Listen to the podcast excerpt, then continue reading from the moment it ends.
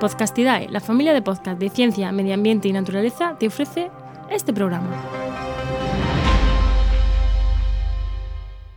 El petróleo es una de las bases sobre la que se sustenta nuestra sociedad, por lo que construimos con él y porque lo quemamos. Pero estos días hemos visto cómo el petróleo ha alcanzado precios negativos, lo que demuestra la especulación que hay detrás del mismo. Comienza Actualidad y Empleo Ambiental, un podcast de Juan María Arenas y Enoc Martínez.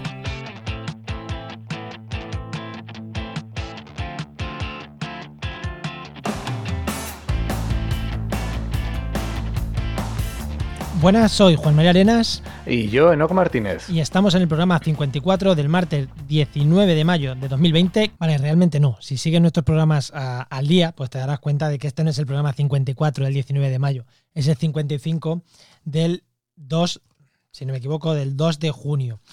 Bueno, ¿por qué? Bueno, pues cuando fuimos a grabar el 55, mm, ocurrió que fue el, de- el que hicimos de Cabo Cope, ocurrió la noticia que ese día lo hizo de, de mucha actualidad. Entonces nos parecía bueno alternar los programas, ¿no? El 54 tenía más sentido emitirlo pues junto cuando se había dado esa noticia y este programa que es un poquito más atemporal, bueno, podría retrasarse una semana. Y además, el día de antes de ir a poner este programa, que le hubiera tocado el 26 de mayo, a mí se me rompió el ordenador y me quedé sin poder sacar el programa. Así que eh, ese programa, la semana pasada, no hubo programa y aquí estamos 15 días después emitiendo un programa que tendría que haber sido del 19 de mayo, pero que realmente va a ser el del eh, 2 de junio. Así que nada, eh, ahora os dejo sí con el programa según lo grabamos y si hacemos alguna referencia a- al momento en, ese, en el que estábamos o a programas de esas semanas o a cualquier cosa de esa semana, pues retrocederos 15 días, que es cuando realmente se grabó el programa. Venga, ahora sí que os dejo con el programa. Con el patrocinio de GeoInnova. La Asociación de Profesionales del Territorio y del Medio Ambiente. En el programa de hoy hablamos con Mario del Álamo de petróleo. Da para mucho, pero va, va a ser. Lo vamos a condensar en media horita. ¿Qué tal tu semana, no? Que antes de entrar ya al, al lío. Pues muy bien, ahí gestionando bastantes cosillas, temas de publicidad para podcast, para Podcastidae, que estamos ahí a tope, que no paramos. Y luego apariciones que vamos a tener por ahí en Verdes Digitales, en el blog y en el podcast de la Asociación Podcast. Y bueno, algunas cositas que son tonterías, pero dan curro. ¿Y tú qué tal, Juan? Pues yo, pues, muy bien esta semana. Además, mira, voy a decirlo. Estamos grabando una semana antes, así que no sé lo que he hecho esta semana. voy a ser sincero, no sé ni lo que he hecho esta semana. No, lo que he hecho ha sido grabar otro, otra actualidad y empleo ambiental, que, que llevamos, ahora vamos a llevar buffer, vamos a llevar un par de ellos.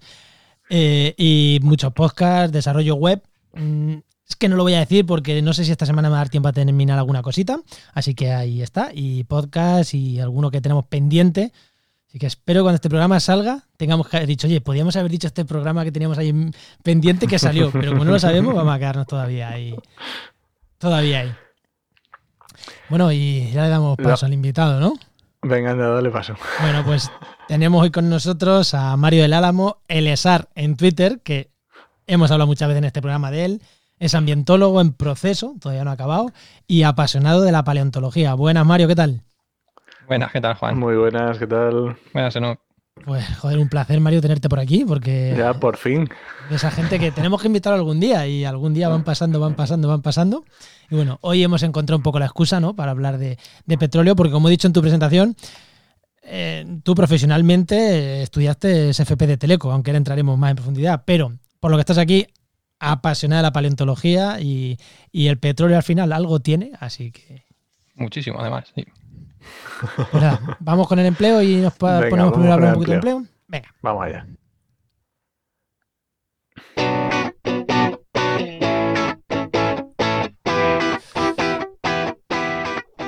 Pues lo primero, como siempre, hablar de empleo, de la página de empleo, del buscador de empleo en el sector del medio ambiente, www.trabajamedioambiente.com que mi compañero nos va manteniendo actualizado, aunque bueno, estas semanas está siendo un poquito complicado y no sabemos ni las ofertas que hay, ¿no, Enoch?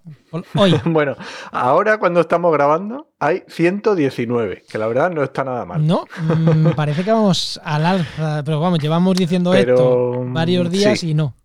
No termina de despegar, así que vete Sí, tú a saber. el, Pero bueno, el ya bajón sabéis. inicial, el bajón inicial ya lo tuvimos y ahí parece que ya se ha estabilizado. Sí, por lo menos se ha estabilizado un poco, pero bueno, debería empezar a subir y, y, debería ir remontando. Lo que pasa es que a lo mejor se nos junta con el verano y el verano también es una época mala, pero bueno, mmm, vete tú a saber lo que pasa este año con las ofertas de empleo. Pero bueno, ya sabéis que las tenéis ahí todas, podéis entrar a la página web desde la primera página hasta la última, las tenéis disponibles y podéis apuntaros a las que queráis. ¿Y qué destacamos esta semana? Pues me he fijado que estaba viendo bastante ofertas que piden temas de química para químicos, eh, ingenieros químicos o licenciados en químicas, mm, relacionado con industria suele ir y había bastantes ofertas de, de ese tema. Pues mira que bien, y como siempre hemos dicho, no es una página solo para ambientólogos, químicos, Eso ingenieros, es. pues también tiene capacidad. Bueno, y venga, empieza a preguntar, ¿eh? ¿no? Dispara. venga, la, la pregunta más fácil de hoy, Mario. ¿Qué querías ser cuando eras pequeño y cómo has llegado hasta aquí? Pues esa es fácil. Querer ser paleontólogo, vamos, eso desde que tengo uso de, de razón, o antes incluso, y, pero al final no, no lo he sido, como es obvio. ¿Pero y qué fue? ¿Por tema de Indiana Jones o estas cosas o qué? No, no, no, muchísimo antes. Yo creo que cuando vi la primera enciclopedia con, yo qué sé, dos o tres años de una que tenía de ciencias, de ciencias naturales, mis padres por allí, y yo creo que desde entonces me, me enganchó el, los dinosaurios que, que habían ahí y desde ahí hasta ahora. Bueno, yo creo que mucha gente el tema de los dinosaurios, lo que pasa es que a lo mejor no, luego lo que dices tú, por la vida te da vueltas y tal. Entonces, ¿qué hiciste? ¿Cómo fue, cómo fue tu deriva hasta llegar hasta ahora? ¿Profesional, estudios, cómo fue? Pues hasta, bueno, eh, yo tengo un problema es que me, me gustan todas las cosas. En general, de ciencia me gusta todo y, y bueno, y parte de, de, lo que se dice habitualmente de letras también. Pero en el, pues lo típico, en el instituto no estaba muy decidido qué, qué iba a hacer, aunque yo tenía muy claro lo de la paleontología, ahí mis padres anduvieron listos y me recomendaron que no, que no estudiara biología por, por los evidentes problemas luego laborales que laborales. había. Así que me descanté por. Bueno, lo bueno que teníamos en Castilla-La Mancha es que te permitían hacer el COU este doble, que era que te podías ir por la rama de biosanitaria sí. o por la rama de ingeniería. Yo Entonces, también lo, lo hice. hice. sí, yo también. Una pena porque te, te dejabas atrás geología obligatoriamente. Tristísimo, pero bueno, había que sacrificar algo. Y nada, de ahí se me ocurrió hacer informática en, ingeniería informática en Ciudad Real. Como veis, no se dio muy bien. Después de estar allí un año vi que no, no, no, avanzaba lo suficiente como para merecer el gasto económico. Y en esa época, porque esto ya fue casi en, en el Mesozoico, eh, yo, en esa época estaban muy de moda los, los ciclos de grado superior, de, que era como FP3 o algo así. La verdad es que nunca he entendido muy bien en, en qué sitio están de, ubicados, pero necesitabas codes para hacerlos y, y, en esa época pedían nota y todo. O sea que yo no sé ahora cómo irán, pero en esa época pedían nota. Sí, por y aquí en Toledo había uno de, gente, sí. Sí, muchísima. De hecho, yo me quedé, yo, entré, yo creo que entré como en los llamamientos o algo así, no entré bien, porque me, con un seis y pico así de media me, me quedé fuera. Uh -huh. Y cogí el de telecomunicaciones, que, porque había dos, uno de informática y otro de telecomunicaciones, y cogí el de telecomunicaciones porque sabía que en el de informática no iba a entrar ni de coña, vamos, ni de broma. Y justo en el de telecomunicaciones sí entré y descubrí que las telecomunicaciones me gustan mucho más que la, que la informática a secas, es mucho más divertido. Y luego hice el módulo y el módulo, una cosa que tenía buena es que sí, yo no lo sabía tampoco, es que tenía bolsa de trabajo. Y se conoce que ellos echaron currículos en empresa, me llamaron de la. Nos llamaron a todas las clases de esa promoción y de la anterior a, a, la, a la, empresa, hicimos una especie de oposición y los que pasamos el, los exámenes y todo eso, pues nos quedamos allí trabajando. Qué bueno. Y ahora, ahora trabajo ahí desde entonces. Muy bien. ¿Y cómo te dio entonces ya teniendo trabajo, teniendo, porque oye, bueno, técnico en telecomunicaciones, currando, ¿y cómo te dio por meterte a estudiar ambientales? Pues porque la espinita de, de la biología, de la paleontología seguía ahí. Y como en la UNED solo hay ambientales, pues me decanté por ambientales. Que luego me pasó como en telecomunicaciones, que descubrí que también me gustaba porque ambientales es una carrera que, te, que picoteas de todo, aprendes un poco de todo y oye, si ya te quieres especializar en algo, pues te especializas. Así que ahí estamos en ambientales, que todavía no hemos acabado. Pues yo de, esto quiero decir dos cosas. La primera, lo de las FPs, que eh, tenemos tu ejemplo, ya hace dos programas, creo recordar, también tuvimos a un sociólogo que lo mismo, que entró a trabajar por FP y luego se dio cuenta que le apetecía hacer, el día que hablamos de incendios forestales, sí. entró por una FP, eh, era, era, él era mayor que tú, y ha terminado haciendo sociología y el tío es un crack y entró con una FP. Y creo, Enoch, no sé qué piensas tú también, y bueno, y Mario, tú también que, que eres de FP, creo que a día de hoy mucha de esa gente que entra a hacer una carrera porque es lo que hay que hacer, si tuviéramos una FP más potente en España y mejor, creo que nos iría mejor a todos, porque mucha gente a lo mejor no está preparado para una carrera de teleco, porque mi hermano ha estudiado teleco y los primeros años son un coñazo, pero a lo mejor una FP, mucha gente que se queda carreras a medias. Pues a lo mejor en una FP que son más prácticas, lo primero, tendrían mejor nivel de estudio y lo segundo, serían más útiles, porque muchas veces, eh, yo recuerdo en, el departamento de ecología de la, de la Rey Juan Carlos, que allí al que tenían de técnico era de una FP de jardinería. Si lo que queremos es un tío que sepa cortar plantas, secar plantas, si es que nos sirve mejor una FP que un... Que un igual he metido la página de jardinería, pero creo que era un FP, no era ni un biólogo si es que lo que querían lo hacía mejor un FP que un biólogo, que podríamos saber mucha teoría, pero querían alguien que supiera manejar la azada, ¿no? Pues, ¿cómo veis ese tema? Pues desde mi punto de vista, que he vivido más o menos los dos mundos, es como todo, que cuanto más posibilidades o más nichos haya para repartirse el mercado laboral, yo creo que mejor, porque una FP puede estar dedicada a una tarea muy específica de bajo nivel, digamos, y luego, por ejemplo, tienes por encima un ingeniero que te supervise el trabajo. Porque claro, no lo mismo un ingeniero de telecomunicaciones que un técnico de, telecomunicaciones, es, inevitable.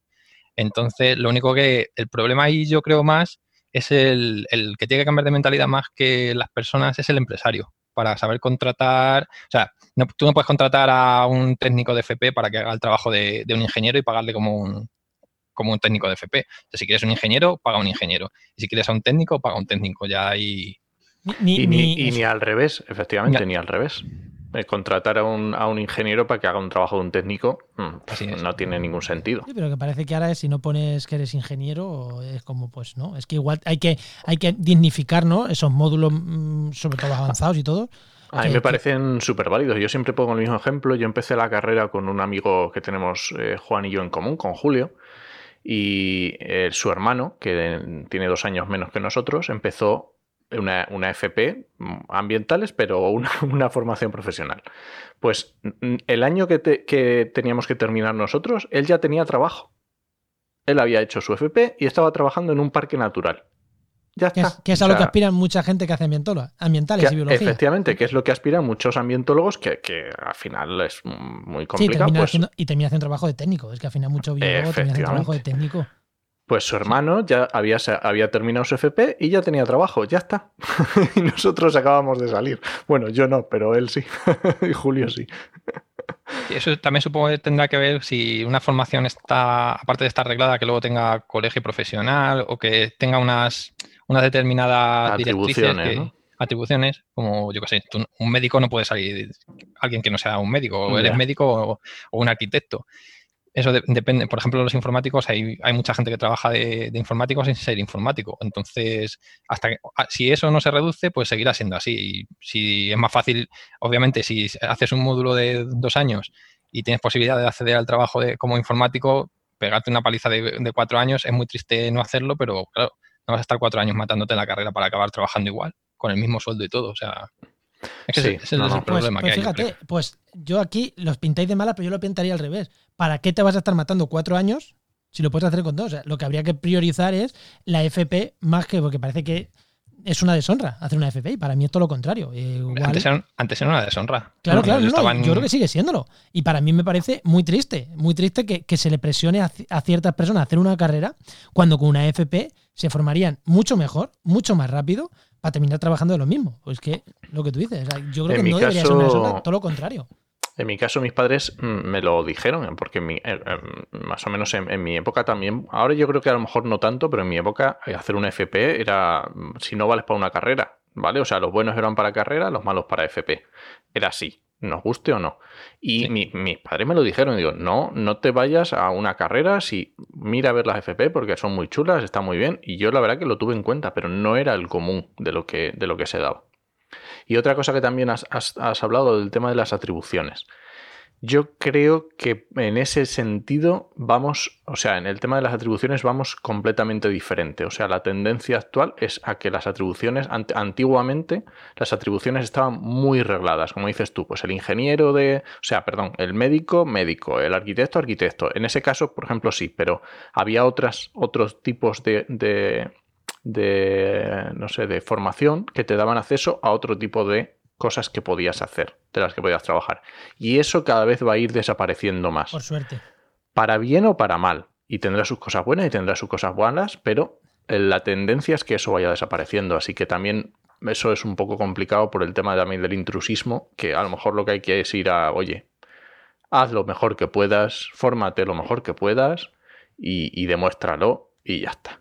Que, un ingeniero de caminos pueda firmar proyectos de evaluación ambiental y no los pudiera firmar un ambientólogo, manda cojones. Sí, eso de bueno. Por poner un ejemplo. De, todas maneras, eh, proyecto de restauración. el problema que le veo yo más que nada es que el que se aprovecha al final de todo esto es, realmente es el empresario, que acaba pagando lo mínimo. Entonces, si tienes el camino muy difuso, te vas a ir a coger al técnico, le vas a decir, te voy a pagar como técnico, no sé qué, y lo vas a acabar haciendo tareas de ingeniero para las que no estás formado, porque las que no, una carrera de tanto de ingeniería o de biología completa o lo que sea, tienes una formación que ningún técnico de dos años vamos a tener ni de broma. O sea, que es imposible porque no, lo mismo son cuatro años de carrera con unas bases muy fuertes, que sí, que te puede parecer un coñazo las matemáticas de primero, las de segundo, pero es que luego te das cuenta que es que son todo. O sea, es que básicamente, incluso en, ambientales, aunque nos parezca mentira, tener un fundamento de matemáticas buenísimo es importante, porque luego te, encuentras cada cosa que dices, pero yo qué sé, el famoso paper ese de que, no sé si fue una médico o una enfermera, había descubierto ella otra vez las integrales. hizo un paper eh, sobre, la, sobre diabéticos, las curvas de glucosa, y el paper era básicamente que estaba enseñando a calcular el área bajo una curva ella sola. Y se los metieron en una revista y lo publicaron y todo del sector. es para decir, ¿has inventado otra vez la integral, de verdad? Que ya lo hicieron Newton y Leibniz. Entonces, ese, ese problema no se puede repetir. No, eso no puede ser. O estadística, yo creo que estadística, por ejemplo, también que en, a mí me costó mucho en ambientales y yo creo que ese tipo de, de asignaturas son claves. Sí, sí. Sí, pues yo creo que ya hemos divagado un rato sobre el tema del empleo. Yo creo que ya tenemos, ¿eh? Bueno, pues pasamos ya, pasamos ya al tema. Nos vamos con el petróleo. Vamos allá.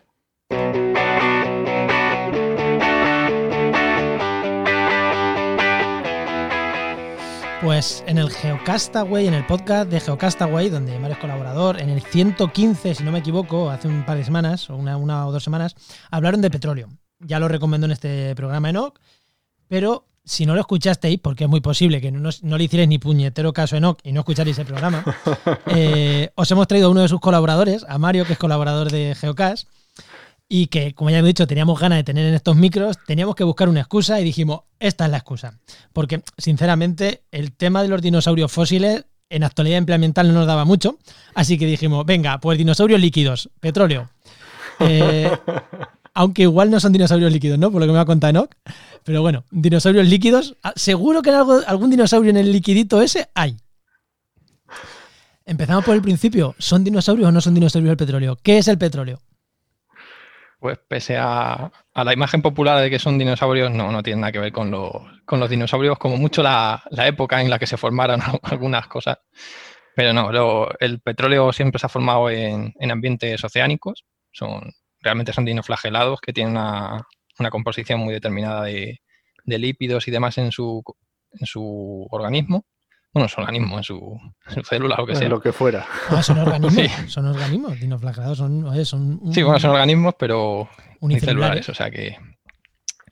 Y eh, pues eso, se forman sobre todo en, bueno, únicamente en ambientes oceánicos. Igual que el carbón sí que se puede dar en ambientes lacustres y en mares interiores o mares de agua dulce interiores, así, el petróleo es únicamente marino, no se puede formar en, otra, en otra zona. Entonces, por eso no puede haber dinosaurios, que puede ser como todo, que arrastrara una tormenta un dinosaurio muerto y un fragmento de dinosaurio haya acabado en ese petróleo, pero que indistinguible del resto de materia por todo el proceso que sufre. O sea que.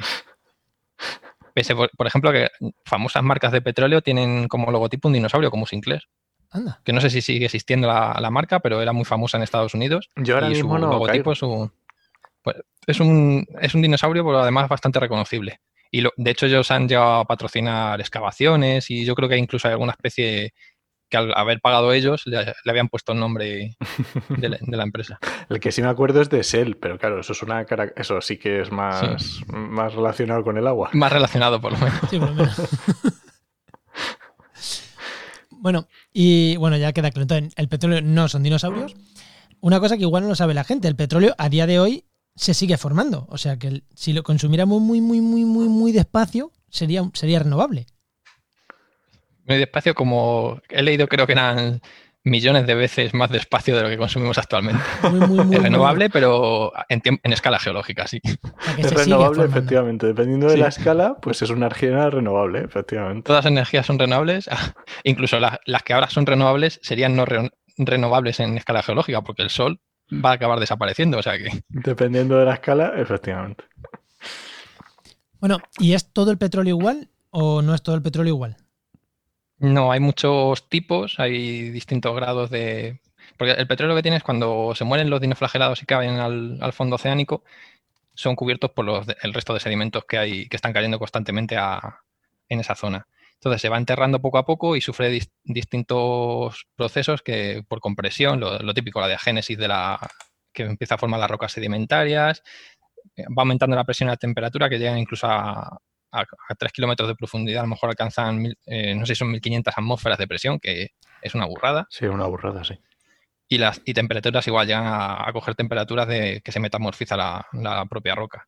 Entonces, todo eso va produciendo distintos eh, grados de, compuestos que van a dar lugar al petróleo y luego ya el petróleo, una vez formado, puede incluso variar las composiciones y ser más denso, menos denso, más viscoso, con distintos grados de. porque son todo cadenas de, carbono, porque realmente el, petróleo son cadenas de carbono, igual que, muchas otras cosas, pues viene de la vida. Y al final, pues están divididas en ciertos tamaños y eso le da unas propiedades, igual que el aceite de oliva, no es lo mismo un aceite de oliva refinado virgen, o sea, aceite de oliva virgen que uno refinado tiene distintas calidades y sabores y eso, pues con el petróleo es igual. Igual, diferentes sabores también el petróleo, ¿no? pues seguro que, seguro que en la antigüedad se probaba. Yo no te, porque si la gente se, se, bebía mercurio para curarse de la sífilis, yo creo que el petróleo es mucho más apetecible. Vale, y ahora que estás hablando de esto, me, me, me acuerdo, porque vamos a ver, eh, cuando pensamos en, a lo mejor esto es un poco imaginario colectivo de una bolsa de petróleo, que, que además se dice así, una bolsa de petróleo, y todos pensamos que es como una piscina ahí metido a 3.000 metros de profundidad, un, hueco gordo lleno de petróleo. Y creo que no van por ahí los tiros, ¿no? No, no, no va por ahí. El, el petróleo que pasa, se, primero cuando se, está formando el petróleo en, una zona, ese no es el que extraemos nosotros nunca. El petróleo se, ha formado en un sitio, pero claro, está sometido a presión, temperatura, los movimientos de, las placas tectónicas y todo eso, pues al final acaba migrando porque es una sustancia que es menos densa que el agua, flota sobre el agua. Entonces, ya sea por acción de agua, ya sea por acción de, de la propia densidad del petróleo, va migrando de la zona donde está. Y lo que solemos explotar nosotros es donde ha llegado ese petróleo que se ha quedado confinado que suele ser, pues a lo mejor se quedan metido, llega una capa, va migrando desde la roca donde se formó hasta una capa de, arenas, por ejemplo, o de gravas, y se queda, se va metiendo por los intersticios hasta que, y él va subiendo, por su densidad va subiendo hacia arriba, hasta que se encuentra con una, capa que es la que lo sella y no lo deja salir de ahí, que es lo que se llama una, pues igual que en los acuíferos, y hablamos de los acuíferos que tienen una capa de, de, agua y que están sellados por arcillas por arriba y por debajo, en el petróleo pasa lo mismo, hay una capa de arriba que no le deja salir y se va acumulando ahí. Entonces, es, digamos, es el, ese es el yacimiento que se explota. O sea, que básicamente sería como esta arena de que está en la playa, que está justo pegando con el agua, que es que está la arena eh, totalmente colmatada de agua, pero en el caso eso sería petróleo y a profundidad, pues a profundidad que haya quedado ese, ese petróleo. yo he leído hoy, no sé si es real o no, que se han llegado a explotar eh, yacimientos que tienen una profundidad total de 10.000 metros. Ostras. Que, ya hay que meter tubos ahí. Me ha parecido mucho, lo tendría que corroborar, porque me ha parecido demasiada profundidad. Pues estamos hablando que, yo creo que la mayor perforación en la corteza, el famoso eh, socavón que hicieron los rusos en la península de Kola, yo creo que es, que estaban intentando determinar la composición de la corteza terrestre, llegó a no sé, cuánto llegó, pero no sé si fueron 10 kilómetros o 12 kilómetros, algo así, que tampoco es mucho. Es un arañazo, básicamente. Joder, pero 12 kilómetros de tubo ya hay que echar tubos, ¿eh? Sí, sí. Así que... Eso, no se hace en una tarde. Ahí, no. ahí no va el Zahorí buscando el petróleo y. Ah, está aquí, pincha. Y oye, una cosa. Eh, nos has dicho cómo se forma el petróleo. Y voy a decir. Bueno, el, carbón también un poquito, que no lo sepa, el carbón es más bien madera, ¿no? O sea, el, petróleo es básicamente, como hemos dicho, dinoflagelados, son microorganismos, de hecho microscópicos seguros y, unicelulares. Creo recordar, igual estoy metiendo un patinazo. Sí, son, del mismo grupo que se cargan los, los mejillones de las rías gallegas con las mareas rojas. Anda. Y el carbón son es básicamente bosques, lo mismo que se quedan sepultados en zonas pantanosas, también con agua, pero básicamente es madera, por así decirlo. ¿Y el gas natural?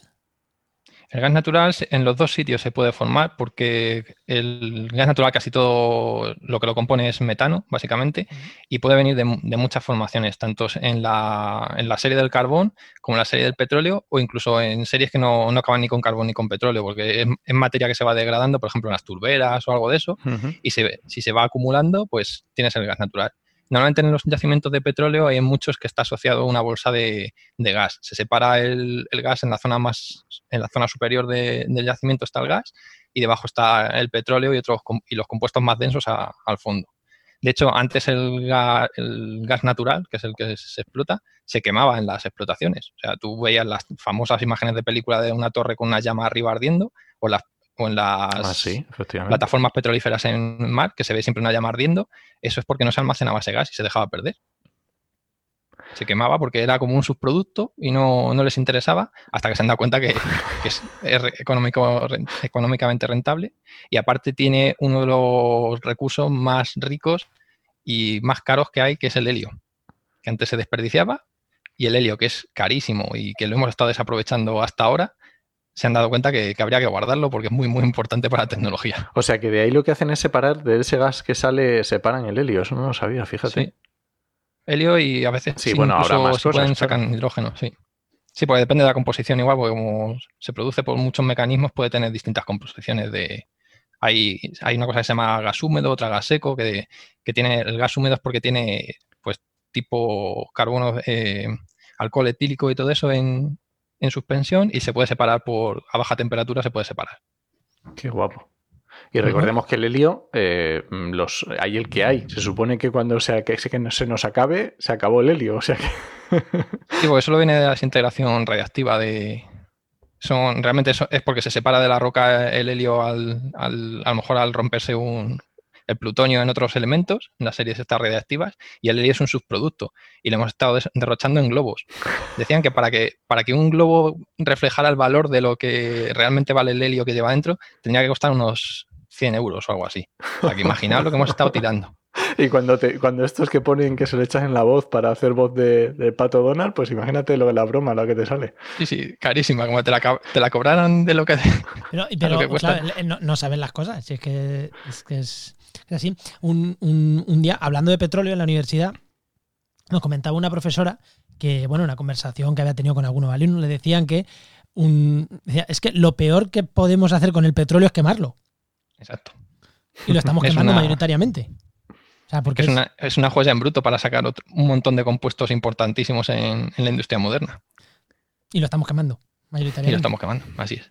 Y además, teniendo en cuenta que los motores de combustión de eficiente eh, tienen poco. Sí, casi toda la, la conversión de. Vamos, realmente si te pones a mirar todos los productos, que, o sea, todos los, la tecnología que, utilizamos para generar, eh, normalmente es electricidad o cualquier otro tipo de, de energía, pierden, pues a lo mejor de entre lo mejor que se ha conseguido yo creo que es un 15%, un 10% de, de pérdidas. Pero estamos hablando de cosas habituales como un 60%. Que tú ves el gráfico de energía malgastada de, en todo esto y a lo mejor son como dos tercios de la energía que extraemos de distintas fuentes, se desperdician en calor a la atmósfera. Ya está. No... es muy triste. Sí, bueno, pero... que, el petróleo, si no lo quemáramos, sería, sería mejor, ¿no? Es mucho más Igual que el carbón, poco más utilidades tiene si no lo quemamos, pero el petróleo, todos los plásticos y todo vendrían de ahí. Ahora que hablamos de energías y ya nos hemos metido en el tema de energía, eh, cuando se habla de energía y que se habla de, petróleo, siempre viene el famoso peak oil, que no sé si lo habéis escuchado. Mm, si quieres, eh, Mario, explicar tú qué es esto del peak oil y hablamos un poco de ello. El peak oil en teoría es la famosa curva de, con las reservas conocidas de petróleo, con las tecnologías que tenemos para poder explotarlas y más o menos un pronóstico a, futuro, se supone que es el máximo de, petróleo que se podría producir en un momento determinado, que se supone que ya lo hemos pasado. O sea, es el pico, es una curva, la típica curva logística campaniforme, que estaríamos después del pico de arriba de máxima producción. Que digamos que llega un momento que se llega al máximo y luego ya empieza a decaer, decaer, decaer y cada vez se va produciendo menos petróleo, digamos, ¿no? Sí, porque una cosa que hay que saber de los yacimientos es que es imposible sacar el, el 100% del petróleo que hay en el subsuelo, porque hay índices de recuperación a lo mejor, se han ido mejorando mucho con las tecnologías, pero estamos hablando que en el mejor de los casos yo creo que llegaban al 50% o algo así, y luego a partir de ahí tenían que aplicar ya técnicas un poco más, más complicadas que en algunos yacimientos se puede hacer si son cercanos, como son sacar en la arena que esté llena, impregnada de petróleo y procesarla con distintos disolventes y temperaturas y tal igual. Pero claro, eso, eso lo puedes hacer en, un yacimiento continental. Tú no te puedes ir al mar donde están eh, sacando petróleo a 7.000 metros de profundidad con la columna de agua encima y sacar la arena para tratarla. Entonces, eh, no se recupera del todo con las tecnologías que tenemos ahora, no sale rentable. Y tenemos, pues eso, una, una fracción que se está perdiendo ahí del 30 o del 40% tranquilamente en cada, en cada pozo, vamos, en cada campo de, de petróleo. Hmm. Y, el, pil, el peak oil, en principio lo hemos pasado ya. O sea, eh, ¿realmente estamos consumiendo menos? No, estamos produciendo menos, que es distinto. Pero el consumo de momento. Lo que sí que, aplica es que con la subida de precios y con los bandazos de precio que, da, sí que ha, visto la, gente que, debería ahorrar petróleo y se, han aplicado muchas medidas para, para que sean los procesos más eficientes. Pero aún así, eh, tenemos que recordar que el consumo de petróleo lo hace a lo mejor tirando por lo alto un tercio de la población mundial o algo así, que el resto de, la gente sigue utilizando carbón y biomasa para el día a día. Entonces, si esa gente quiere alcanzar el mismo nivel de vida que tienen el derecho, obviamente, a tener el mismo vida el nivel de vida de, los países occidentales o que nosotros, pues van a consumir más energía. Es que es así. Sí. Mm. Es que no hay tampoco, no podemos exigir a los demás que hagan lo que nosotros. Sí, pero no, no, estoy, estoy de acuerdo con vosotros. Pero volviendo a lo del pico, entonces, ¿quiere decir que lo hemos pasado ya al pico? ¿Quiere decir que lo hemos teorizado que hemos pasado pero conseguimos consumiendo? Que es que me queda duda, porque se dice, se va a llegar al pico se dice, ya se ha llegado al pico Yo me creo que se haya llegado, pero ¿Eso cómo se ve en números? O sea, eh, que es que yo tengo esta duda y seguro que mucha de la gente nos está escuchando lo mismo. ¿Se ha visto un descenso en el consumo? ¿Se ha hipotetizado? Eh, ¿Sabéis algo de esto vosotros dos? Decían que sí que sabía que, habían bajado las producciones y que no sé en qué. me suena tuvieron problemas. Me suena 2015. Sí, es que a mí me suena también 2015, o 2015 2005, pero 2005 parece hace mucho hubo problemas en. Cuando eh, hubo el problema este de las plataformas del Golfo de México y tal, que se lió muy gorda, eh, se intentó que, la producción la asumiera la OPEP, de la parte de pues, los países de Arabia y por ahí. Y llegó un momento que dijeron como que no podían asumir o, o responsabilizarse de esa producción que se estaba perdiendo. O sea que. Y es, ellos tienen una de las mayores reservas del mundo. Básicamente yo creo que el, no sé si es el 60 o el 70% se supone que está en esa zona. Entonces, de ahí que se hayan tirado a técnicas ya más agresivas como las de el, famoso fracking o las arenas estas famosas de Canadá que, bituminosas, para sacar. ¿Cómo se llaman? ¿El qué, perdón? Bituminosas se llaman o Sí, las arenas bituminosas. Que, no, es lo mismo, que no es lo mismo que el fracking. No, porque esas se, explotan más como se hacían con las capas subhorizontales de petróleo. Mm. Meten una draga, vamos, una, una grúa de estas gangilones enormes y van sacando capas enteras del suelo que hacen unas cicatrices en el terreno. O sea, Claro, tiene que ser. No es como un pozo que es un pincho, es una, digamos, es una jeringa en la tierra y está sacando petróleo debajo. Lo de las arenas es eh, una capa horizontal de, de arena bastante potente, llena de mezclada con asfalto y tal, y las, y las sacan de ahí. Entonces las cicatrices que dejan eh, son horribles.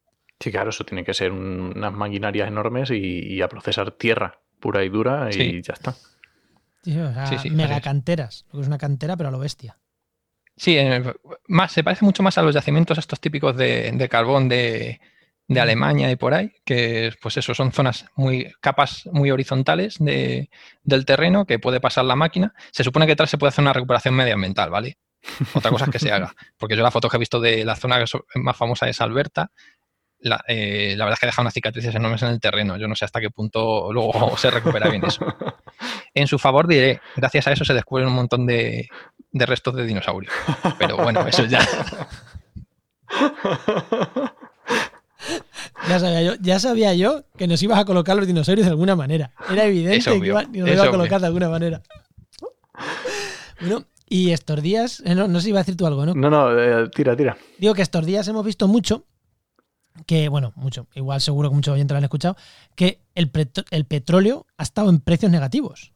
Eh, cómo funciona el, precio del petróleo. ¿Sabes? ¿Sabéis cómo funciona un poquito ese tema? Porque yo mm, intenté enterarme un poco, pero esto que, me dejé un artículo a media, entonces no quiero, no quiero patinar. Eh, ¿Sabéis cómo funciona el precio del petróleo? Más o menos. Eh, no sé si se podría decir que hay alguien que lo sepa.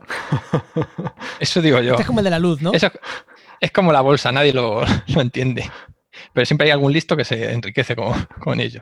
No sé si habréis eh, leído hace poco, este último año, gente que se quejaba que estaban comprando productos en, China, tipo AliExpress, a lo mejor un montón de, patitos de goma, y los compraba a 50 céntimos. Y luego en España los vendía a un euro, tenía un beneficio de 50, y ni siquiera eh, ellos conservaban los patitos de goma. O sea, ellos los compraban en AliExpress se los vendían a otras personas, ponían su dirección, que eso era un poco ilegal y tal y cual, pero luego pasó lo que tenía que pasar, que la gente se encontró que en AliExpress eran más baratos los patitos de goma que le estaban comprando a ese señor y se los pasaron a comprar a, la fuente original, a AliExpress. Entonces, eso la es otra persona que de toda la vida. ¿El qué? Eso se llama dropshipping. Que, ah, yo, pues. que yo compro en, O sea, yo como intermediario, lo único que hago es cojo la dirección de uno y le digo al del almacén que lo mande. Eso es una estrategia de comercio eh, legal hasta donde yo sé. Y oye.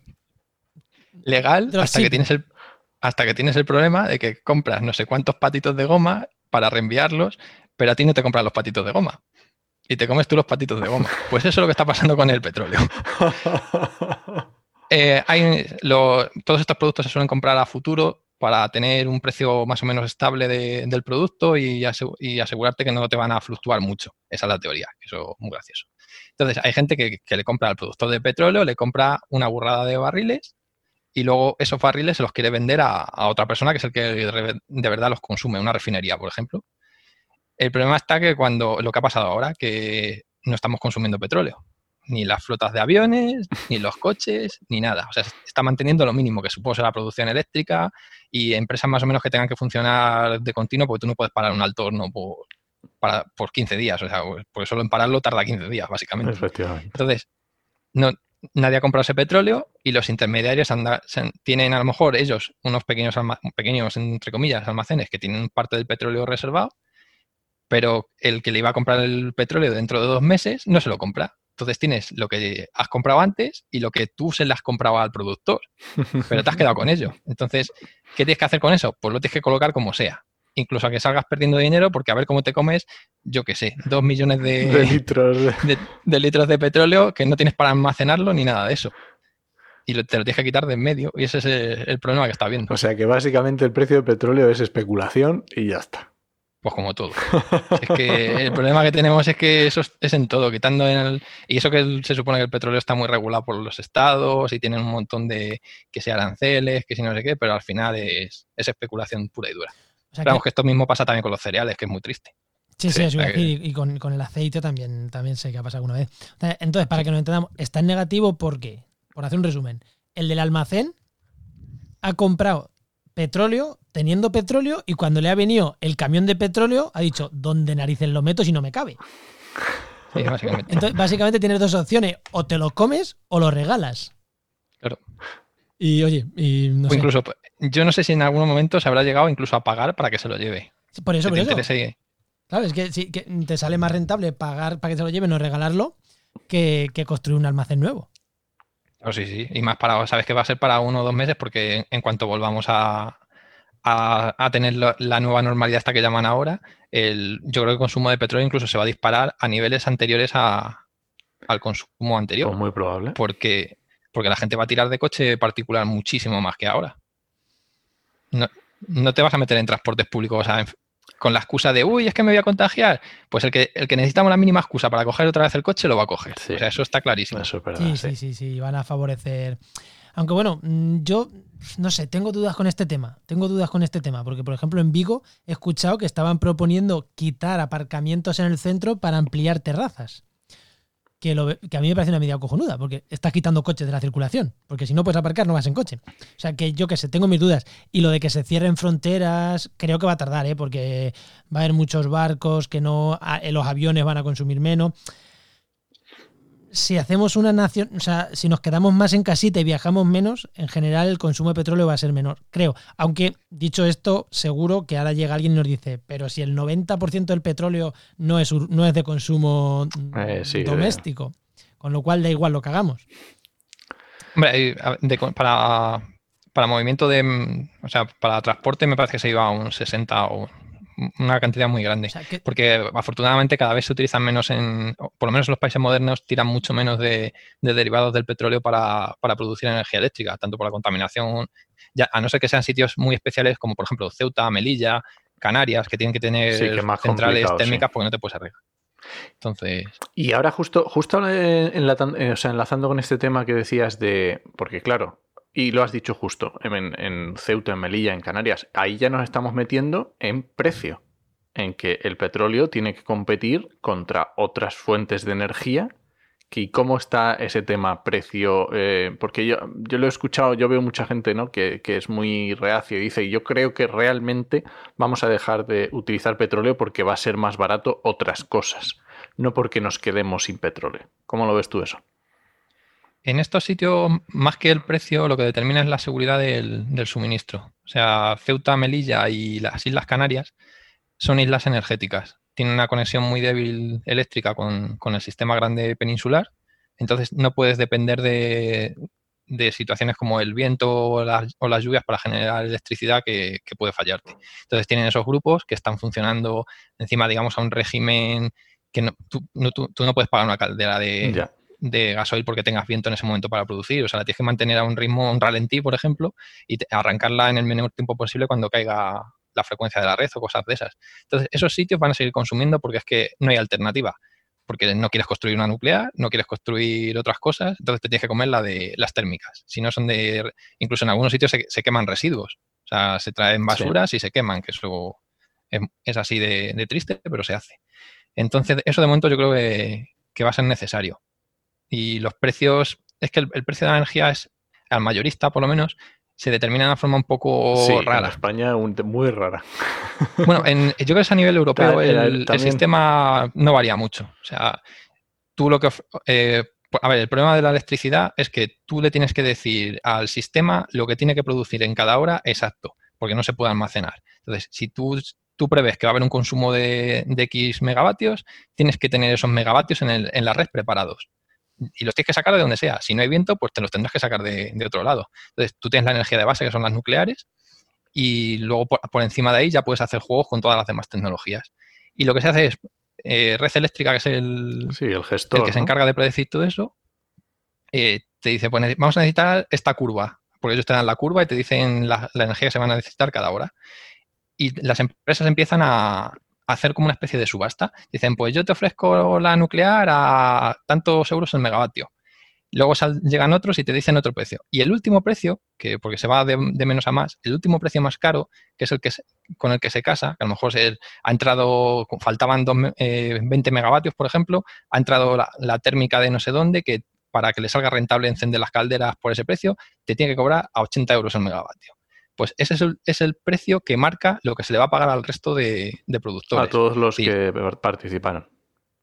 por eso la nuclear, por ejemplo, siempre entra a cero o casi a cero, porque ellos van a, tienen que producir sí o sí, porque tú no puedes pagar un reactor nuclear aquí en España por un capricho de un día, tienes que tenerlo funcionando, y son 7 gigavatios que sabes que tienes constantes en la red, salvo disparos o lo que sea. De esos 7 gigavatios te los tienes que comer, sí o sí. Y ellos, para poder entrar y que se la compren, tienen que entrar al mínimo precio.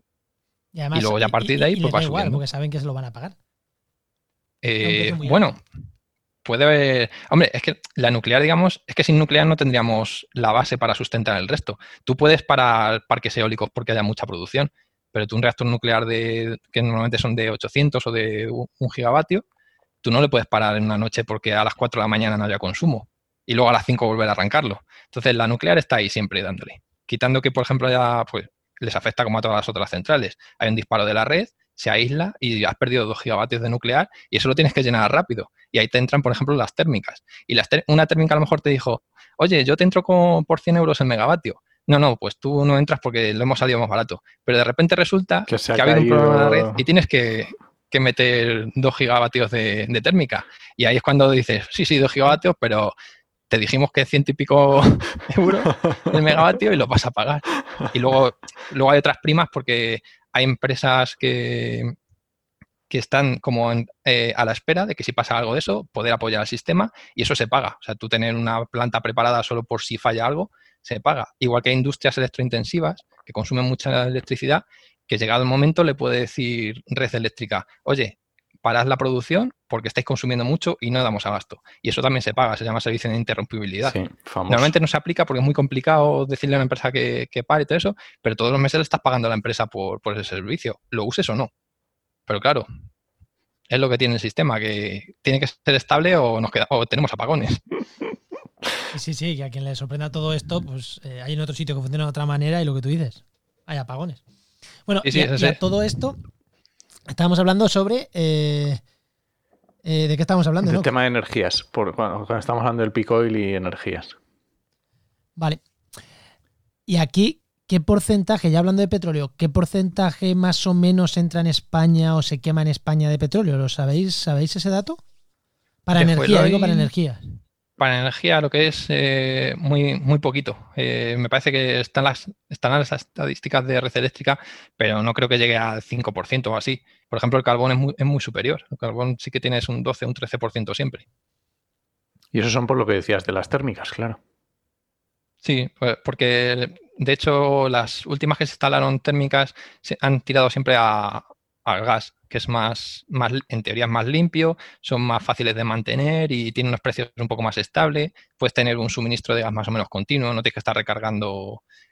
Las de fuelo y casi no, solo se usan en sitios puntuales para, seguridad del sistema, ¿no? Y en cuanto a, y en cuanto al coche, eh, cómo nos afecta el precio del petróleo al precio de la gasolina. Porque si estamos diciendo, eh, seguimos de energía, pero nos vamos un poco al coche. Si estamos diciendo, hemos dicho antes, que ahora mismo el petróleo está en negativo, ha llegado a alcanzar precios negativos, a, mí la gasolina la he visto bajar, pero poco, ¿eh? es como todo, el, el, precio mayorista a nosotros, a los consumidores, yo creo que al final lo puedes notar un poquito Sí, 20 céntimos arriba, 20 céntimos abajo. Sí, porque además la gasolina casi todo, pues no sé si era el dos, el dos tercios del precio final son impuestos y cosas así. O sea que te pasa lo mismo que con la luz. La luz sufre unas variaciones muy grandes de precio durante horas, el día y meses y al consumidor final no le afecta tanto. No sé si gracias o no gracias. Ahí no me voy a decantar porque la verdad es que como es tan complejo, no sé si al final saldríamos ganando si, se pasaran los precios directamente. Porque viendo las fluctuaciones que hay, sobre todo en el petróleo, yo me asusto. a lo mejor la electricidad es más fácil.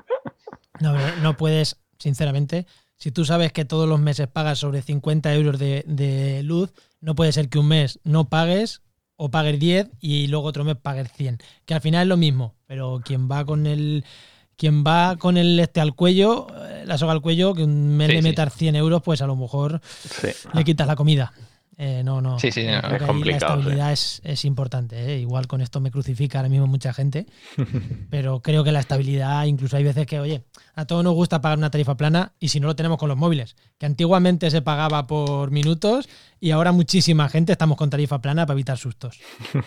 Sí, porque así ya te olvidas. Eso es que eso. Es un gasto fijo y ya está asumible y ya está. Pues yo qué sé, pues no sé. Yo creo que ha estado muy bien, ¿no? Pues mira, pues yo ya que estamos en este punto, Mario, háblanos de dinosaurios. háblanos de dinosaurios.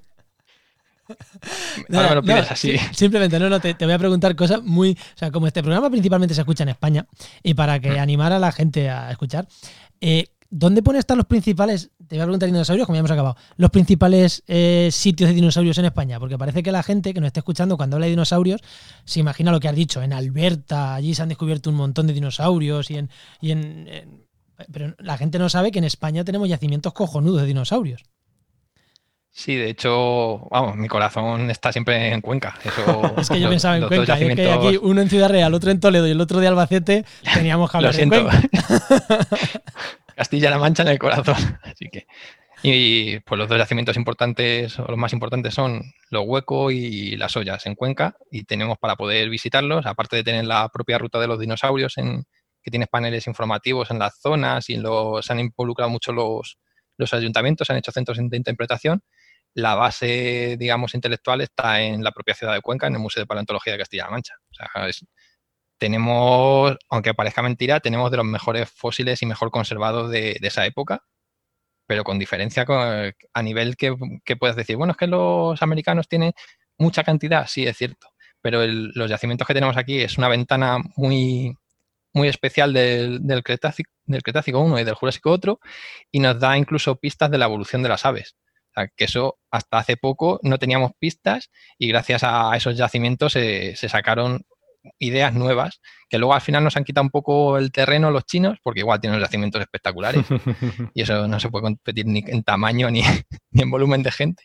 Pero con lo poco que se invierte en España en paleontología, yo creo que el retorno es brutal. O sea, eh, yo he estado en, he tenido suerte de visitar el yacimiento porque el yacimiento de los huecos eh, se encontró cuando se estaba haciendo la B.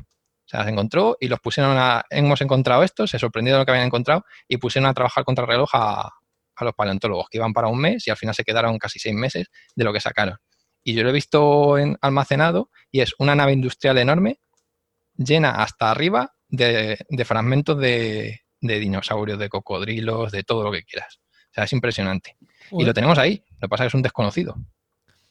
Pues ese es otro tema que lo dejaremos para o para otro programa de actualidad o para Oikos o para mm, un podcast propio de dinosaurios, ya veremos, pero es un tema que a mí tenía que sacar Cuenca. Yo lo siento, no estaba en la escaleta, ¿no? pero tenía que sacarlo. y, y, por no hay que ir al Museo Jurásico, de Asturias. O sea, es que eso es otra maravilla. Que las playas, a mí me ha pasado en las playas, en alguna playa de Asturias, sin yo tener ni idea, ir irme a andar, porque a mí me gusta ir a, andar por la playa a ver y dices, ostras, ¿y esto? Ahí va, ahí va. Y empezar a ver fósiles y decir, ¿pero qué está pasando aquí? sí, sí, es, espectacular. Y igual se han encontrado cosas allí que son chulísimas. La exposición es brutal. No es porque la hayan montado dos profesores que conozco, pero, eh, por ejemplo, tenemos, hasta donde yo sé, la única reproducción de dos dinosaurios copulando. Anda. Que no hay en ningún otro sitio del mundo. O sea, y eso es, digamos que fueron los pioneros en, en Asturias y hasta donde yo sé no hay en ningún otro sitio. Qué bueno. Jurásico, o sea, perdón, dinosaurios no avianos. Dinosaurios avianos copulando seguro que hay en más sitios, pero dinosaurios, dos tiranosaurus rex copulando en el... Fíjate, ¿dónde mira?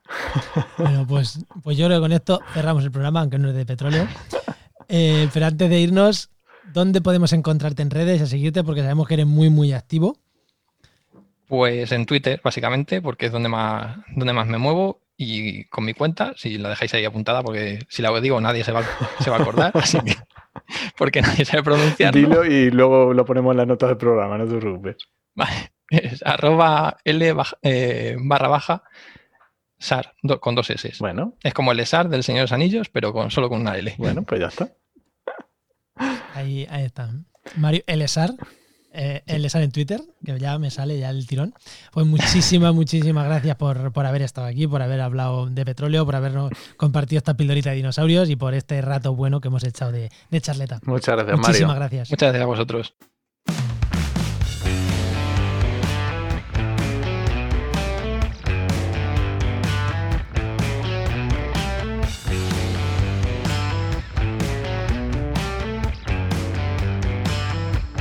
Vamos con la sección, la sección patrocinada, la sección que nos llega gracias a GeoInnova.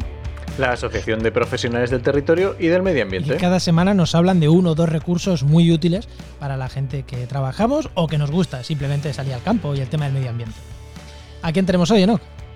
Pues hoy tenemos a Víctor Quero, que es naturalista, divulgador y cursos de rastreo. Por supuesto, tiene vinculación con Geinova y le conoceréis por redes sociales por Entre Pinos y Sembrados. Muy buenas.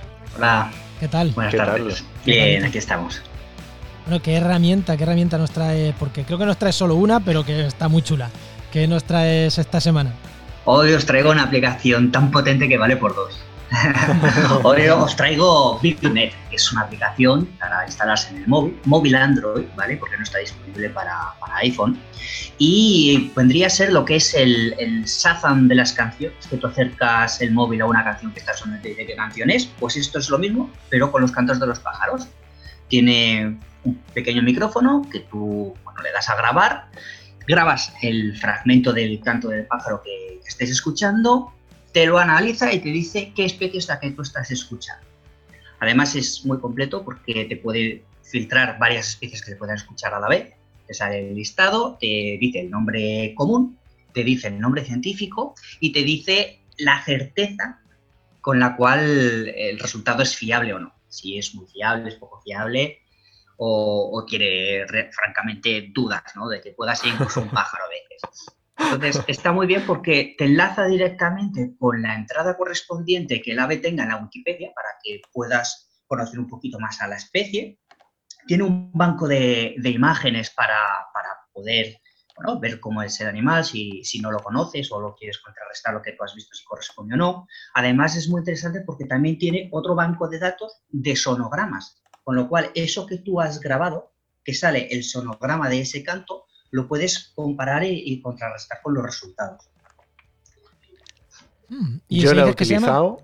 BirdNet, para que no sepa, Eso es, pájaro y red. ¿no? Por así decirlo. Y en Yo no soy muy pajarero, la he utilizado y a mí me ha abierto un mundo nuevo. Y porque además tiene, tiene también dos opciones que son interesantes, que una es ah, te localiza dónde estás y te dice las posibles aves que puedas tener a tu alrededor, para que tengas, ya puedas ir filtrando y te puedas hacer una idea de qué puedes encontrar, qué puedes oír y qué no. Y aparte te sirve también, te va un registro de las observaciones que tú has hecho con eh, la especie, la fecha, la hora y la localidad donde has hecho esa escucha, esa relación. pues no me la descargo ahora mismo, porque el móvil me dijo ayer que libere espacio. y tengo que ponerme a liberar espacio. Pero es una de esas herramientas que, vamos, que me voy a descargar. Yo ya te digo, vamos, es que me parece maravillosa. A ver, hemos dicho que no está en Android. No, que mentira, que no está en iPhone. No está porque hemos hecho una no es- búsqueda Exacto, Hemos hecho está una para búsqueda Android, pero no está y no la hemos para- encontrado. Pero ni tú, Víctor, ni Enoch, ni yo tenemos teléfono iPhone. Igual, mm, si tenéis un iPhone, probar. En principio no está en el Apple Store, pero probar. Porque para descargarla en el, en el Apple, en el, en el Play Store normal, o hay que acceder a alguna página Sí, en el? Play no, no, no. Store está. No, En el Play tiene Store nada está. especial, ni ninguna instalación manual, es todo automático. O sea, es entrar ahí, a descargar y a correr. ¿Y quién ha hecho esta herramienta? Eh, calla que me acuerde. Se llama Stefan Kall, pero bueno, es un. Por lo visto, es un programa que, que está trabajando en una plataforma. No te puedo concretar mucho más. ¿eh? Vale, he vale. trasteado la aplicación, he buscado un poquito por la Ah, si, página si web, era pero por si no lo hubiera hecho alguna, yo qué sé, eh, pensaba en, en, en Sober Life o en o alguien así que lo hubiera hecho, pero si es a nivel, simplemente por curiosidad, ¿no? Por saber si era alguna gran empresa, alguna gran asociación o, o alguien a título personal que, oye, La verdad es que no te podría concretar. No, no he trasteado tanto. He entrado en la página web y pone el, el Cornell Lab de Ornitología, que parece que pertenece en parte a una universidad, pero bueno, oye, pues mira, está Hombre, genial. A mí me genial, encanta. pues yo me la descargaré. Pues nada, eh, como solo nos traes una, pues yo creo que Víctor, que te despedimos aquí y, y te emplazamos a la siguiente semana que nos tienes, que nos traigas alguna otra herramienta, porque siempre la que nos traes a la gente que nos gusta ir al campo. Nos eh, encanta. Nos encanta, porque siempre son cositas de. Cuando nos traen cosas de GIS, pues si no trabajas con GIS es más difícil, aunque son súper interesantes. Pero estas que todo el mundo que nos gusta ir al campo, pues todo el mundo la puede ver en el bolsillo. Así que encantado, Víctor, de, de tenerte por aquí trayéndonos estas herramientas. Muchas gracias, Víctor. Gracias a vosotros. Recordar que esta sección ha sido patrocinada por GeoInnova La Asociación de Profesionales del Territorio y del Medio Ambiente. y que puedes encontrar en su página web www.geoinnova.org.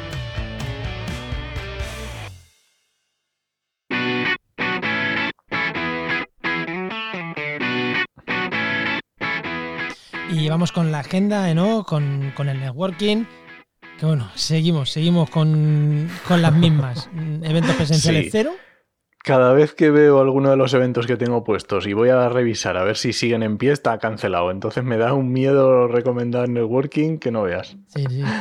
Así que voy a recomendaros la página de eventociencia.es, que tienen bastantes eventos online y que está muy chula. Y yo creo que ahí por lo menos se puede hacer algo.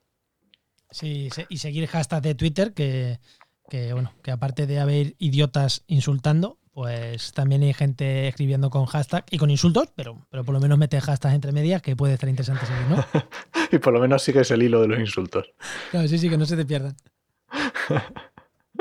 bueno, pues con eso de networking, eh, ¿qué recomendamos esta semana? Pues mira, yo voy a recomendar un, podcast que he descubierto nuevo, que no tiene nada que ver con medio ambiente, se llama El teléfono rojo, que es de Ignacio F. Vázquez. Es más periodismo internacional, bueno, está chulo, pero el, chaval se lo ocurra un montón, es un tío joven y se lo ocurra. ¿Tú has escuchado Tribucaster hoy? Eh, sí, pues ¿tanto se ha notado? Se ha notado, se ha notado. no, está muy chulo. Me he escuchado, me he escuchado eh, alguno de este chico y está muy guay. Sí, pero el Tribucaster se que han entrevistado a, sí, a, Ignacio. Y pues mira, hablando de Tribucaster, voy a recomendar, porque bueno, Tribucaster son dos podcasters muy famosos, pero si os interesan los temas de, mm, eh, pues de mundo digital, de empresas digitales y tal, tienen cada uno de ellos un podcast que uno que se llama En Digital y el otro eh, en Digital es el de uno de ellos. Que si no me equivoco, el de en Digital, no sé realmente si es de... Mm, yo no lo sé, yo sé, siempre recuerdo uno que es Planeta M. Sí, pero Planeta M, o sea, el de, el de Paul es Planeta M o el de Corti es Planeta M y el otro es en digital. Y son dos, dos podcasts que a los que le, interesen los temas estos de herramientas web y, demás, pues eh, están bien, están bien. O sea, eh, e-commerce, negocios digitales, son están bien, ¿no? Son dos podcasts que están bastante bien.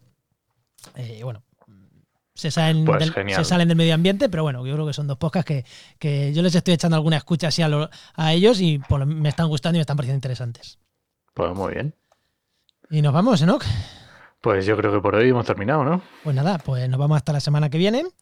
Eh, recuerda que puedes encontrarnos en Evox, Spreaker, Spotify, Apple Podcast, Google Podcast. Si estáis en Apple Podcast, dejadnos una reseña, dejadnos una estrellita, dejadnos un comentario, que, que, bueno, que siempre se agradecen esos comentarios. Y bueno, en cualquier sitio siempre se agradecen. Y si los vemos, intentamos contestar. Que oye, hay veces que se nos pasan porque no estamos, no podemos controlar absolutamente todas las plataformas, pero sí que. Sí, ya se podían poner un poco de acuerdo, pero no. Pero si nos dejáis unas estrellitas por ahí, seguro que nos llegan. Seguro, seguro. Y si no, mira, nos llegará el, el karma, nos llega el karma por lo menos. y os esperamos el martes que viene en Actualidad de Empleo Ambiental y durante toda la semana en trabajenmedioambiente.com y en nuestras redes sociales. Nos escuchamos. Adiós.